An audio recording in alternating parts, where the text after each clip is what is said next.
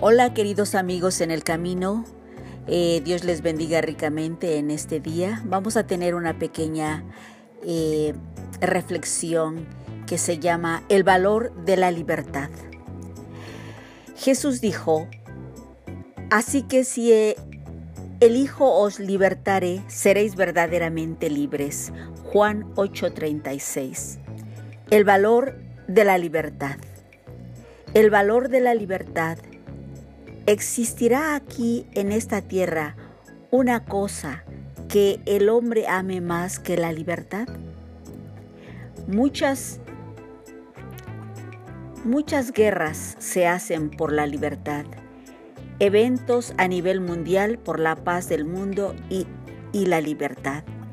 El hombre, por sus propias fuerzas, no puede comprar la libertad podrá escoger libremente la vida que quiera, pero no lo hará libre. Solo Jesucristo hace verdaderamente al hombre libre, lo hace libre. A pesar de que Dios le dio libre albedrío al hombre, un día él tal tendrá que presentarse delante de su trono porque nadie se escapa de la presencia de Dios. La libertad del mundo esclaviza, en tanto que sus frutos son el pecado. Gasta nuestro tiempo y energías, pues al no tener límites es infinitamente insatisfecha. Pero felizmente Jesús nos dice que Él es el camino, la verdad y la vida. Nos otorga la verdadera libertad, la del Espíritu, y lo hace despojándonos de, los pecados a través del perdón y regalándonos amor, fe, perdón, esperanza, solidaridad y comprensión, humildad, templanza, confianza, entre tantos otros dones.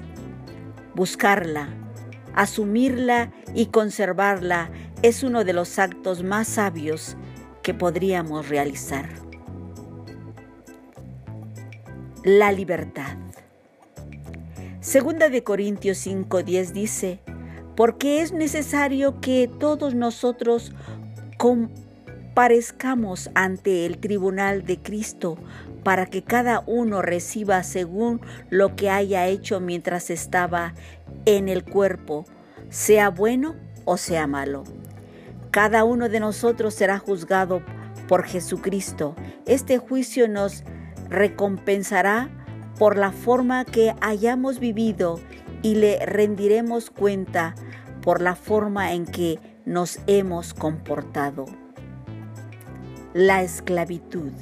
Mientras la persona que no ha aceptado a Jesús como su Salvador y no la ha reconocido como su libertador, esta persona es esclava del pecado. El apóstol Pedro dice esto, les prometen libertad y ellos mismos son esclavos de, de corrupción porque el que no es vencido por alguno es hecho esclavo del que lo venció. Segunda de Pedro 9, segunda de Pedro 2:19. El mundo le ofrece al hombre libertad física. Jesucristo te ofrece a ti, querido amigo, a ti que me estás escuchando, te ofrece libertad espiritual. Los gobiernos prometen libertad y ellos mismos son esclavos de corrupción. Los que están pasando, lo que está pasando en el mundo, en los gobiernos, las personas, los grandes magnates, ¿creen que el presidente le puede ofrecer libertad al pueblo? No, solo Juan lo describe así si el Hijo os libertare, seréis verdaderamente libres. Juan 8:36. El pecado esclaviza al mundo. Cada vez que uno peca se vuelve esclavo de Satanás. Hoy en día el hombre vive en esclavitud. Es borracho, no controla su bebida, se inunda de licor. La fornicación, juegos de azar, problemas, enfermedades, sexo, pornografía, trabajo, robo, etcétera, etcétera. Todo esto son cadenas que agobian a la humanidad hoy en día. Pero Cristo puede libertar Cristo nos puede libertar, nos puede sanar, limpiar, arreglar nuestros problemas y esta noche, esta noche está aquí. Cristo puede arreglar todo en tu vida. Juan 6:37 Todo lo que el Padre me da, vendrá a mí, y el que a mí viene, no le echo fuera él te espera. Cristo no te echa fuera. Solamente ve a Él. Mateo 11, 28. Venid a mí todos los que estéis trabajados y cargados, y yo os haré descansar. Acércate a Él. Estás cargado, agobiado. Él te hará descansar. Cristo te ama. Solo Cristo es el único que puede darte esa libertad.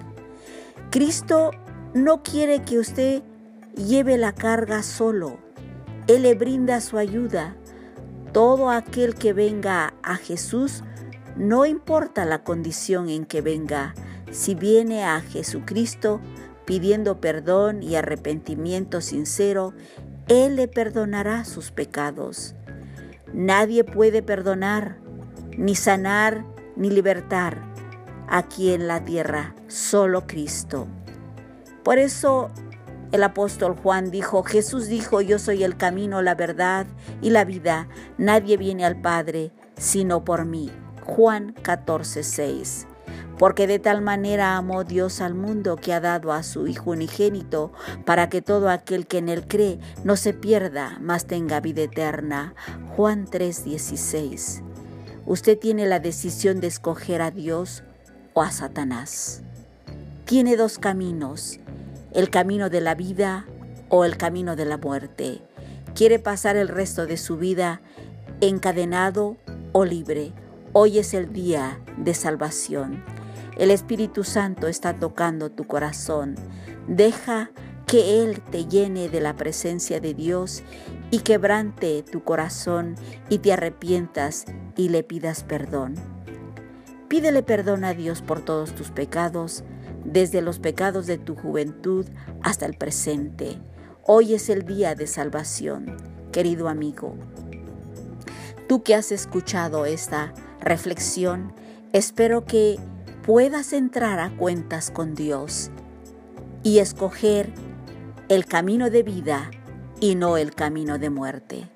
Hasta aquí esta pequeña reflexión y que el shalom de Dios siempre esté en sus vidas y hasta pronto a todos los amigos en el camino. Un abrazo a la distancia. Hasta pronto.